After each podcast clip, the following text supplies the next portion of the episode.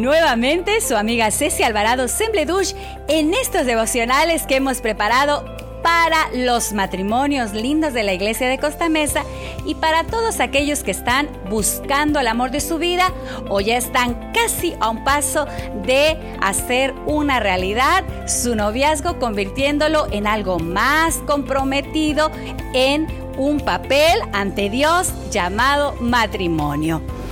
Bueno, hoy vamos a hablar de un tema que suele ser muy común en las parejas. No en todas, pero déjame decirte que me da la oportunidad de poder escuchar a muchísimas parejas hablando sobre este tema llamado infidelidad. Bueno, ¿qué es la infidelidad? Es terrible. Si tú lo has vivido, estoy segura que has sufrido muchísimo. A veces creemos que los únicos infieles son los hombres y no. Las mujeres también podemos ser infieles, pero cuando la infidelidad llega a nuestro matrimonio, ¿qué podemos hacer?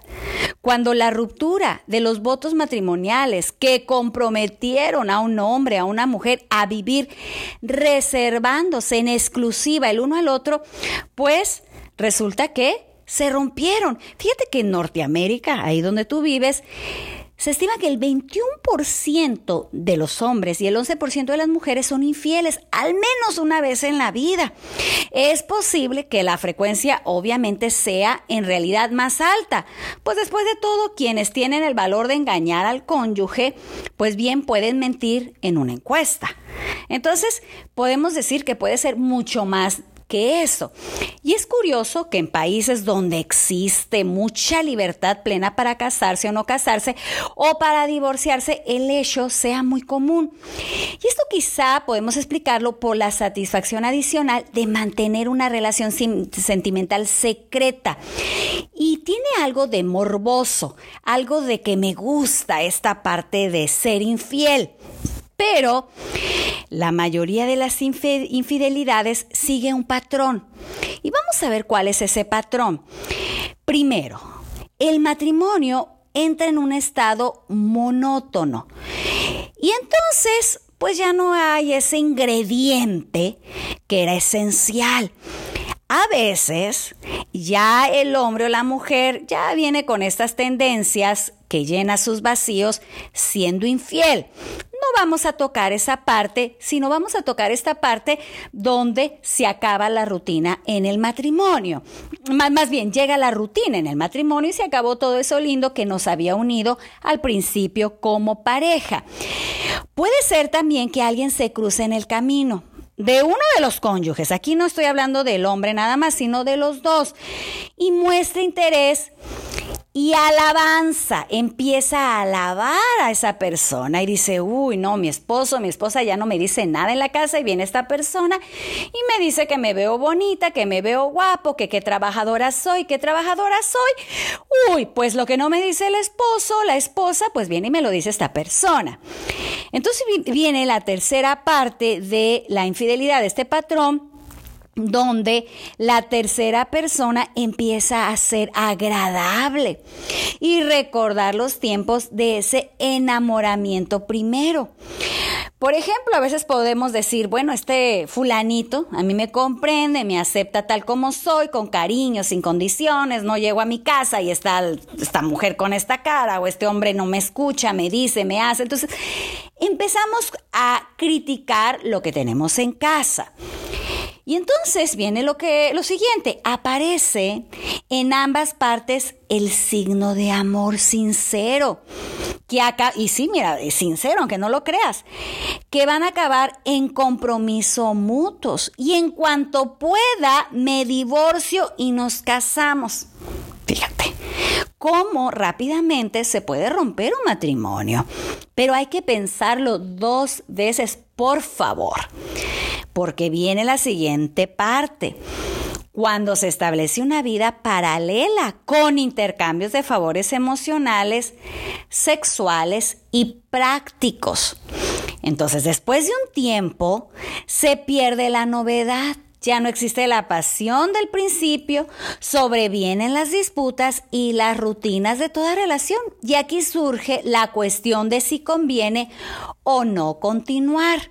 Si tú eres ese amante o amante de que vas con el esposo la esposa, piénsalo dos veces porque también se entra en rutina.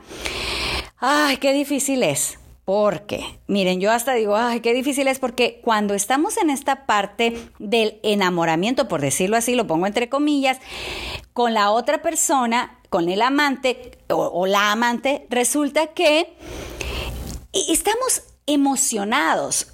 el cerebro está de una forma muy diferente a nuestro cerebro cuando estamos con nuestro cónyuge, donde hay un papelito.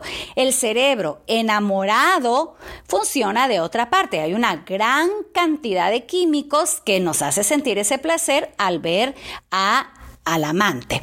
Bueno, esta aventura amorosa si no ha sido descubierta por el cónyuge, la o el infiel vuelve discretamente al matrimonio oficial. Pero si se ha descubierto, obviamente va a pedir perdón y promete fidelidad para el futuro, que es muy raro, déjenme decirles, que un cónyuge se vaya con el amante o la amante. Es muy, muy raro. Y cuando se va, esa pareja no va a funcionar. De una vez se los digo, ¿eh? no funciona.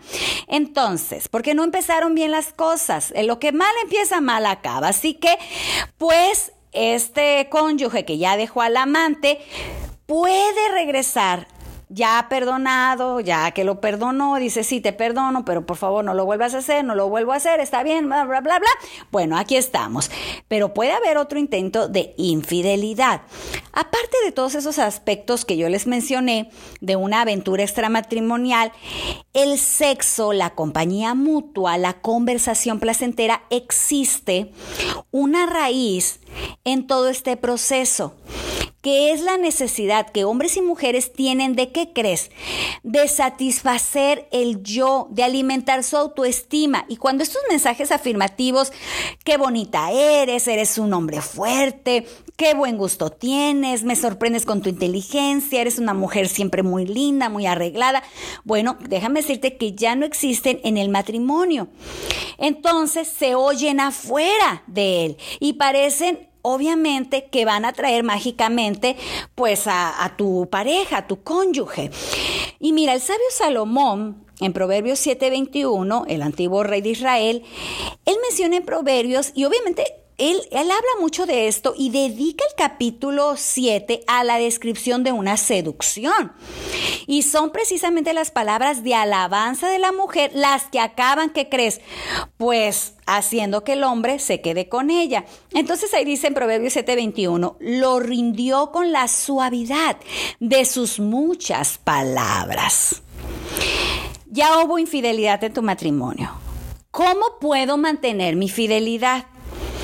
Si tú lo perdonaste, adelante. Yo siempre digo que sí se puede eh, perdonar una infidelidad, pero si tú la perdonaste, no lo vas a estar recordando y lastimando a tu cónyuge con esa infidelidad. ¿Está bien? Hay que perdonarle y echar para adelante. Si tú no has sido infiel, ¿cómo poder mantener la fidelidad? O si fuiste infiel, ¿cómo puedes mantener ahora la fidelidad después del perdón? Bueno. Hay que ser honestos en todas las áreas del matrimonio y por eso es muy importante la comunicación. Hay que hablar, hay que ser honestos, en donde no existan mentiras, por favor, ni aún en las cosas pequeñas, porque hacen muy difícil la aventura extramatrimonial a espaldas del cónyuge, tanto por parte del hombre como el de la mujer. Por eso es importante hablar, hablar, hablar. Hablamos de la comunicación muchísimo, porque a mí me interesa, como dando estos devocionales, como pareja también, para que ustedes puedan hablar y no llegar a esta parte de la infidelidad. También ustedes pueden mantener un eh, muy cerrado el círculo de la pareja. ¿Cómo es esto? Bueno, los problemas, los conflictos que surgen en el círculo eh, del matrimonio solamente son exclusivos de la pareja, a menos que haya obviamente aspectos patológicos como violencia, alguna enfermedad, que van a requerir confiar a una tercera persona o algún terapeuta. Los problemas deben debatirse de puertas cerradas hacia adentro. La infidelidad a veces hace su entrada cuando alguien escucha las quejas de uno de los miembros de la pareja y de ahí se puede aprovechar. Así que por favor, mm, hay que tener cuidado a quien se lo contamos. Hay que revivir, perdón, el romanticismo. Esto es básico, mis queridas parejas, y fundamental. Hay que esforzarse en hacer la relación más eh, significativa, más animada. No hay que tener vergüenza en volver a las andadas de la juventud. Salir juntos, enviarse notas de cariño, hacerse regalitos, besarse en situaciones inesperadas y sobre todo dedicar tiempo a hablar y hacer actividades juntos. Y si pueden, váyanse a una segunda, tercera luna de miel. Pero algo muy importante y que ya hablamos de la sexualidad es mantenerla en un buen estado. Y aunque esta no es la única razón de infidelidad, sí lo es con frecuencia, especialmente en los hombres insatisfechos con la vida sexual matrimonial. Se debe apartar tiempo para explorar nuevas formas de satisfacción sexual y mantener una sexualidad vibrante y excitante.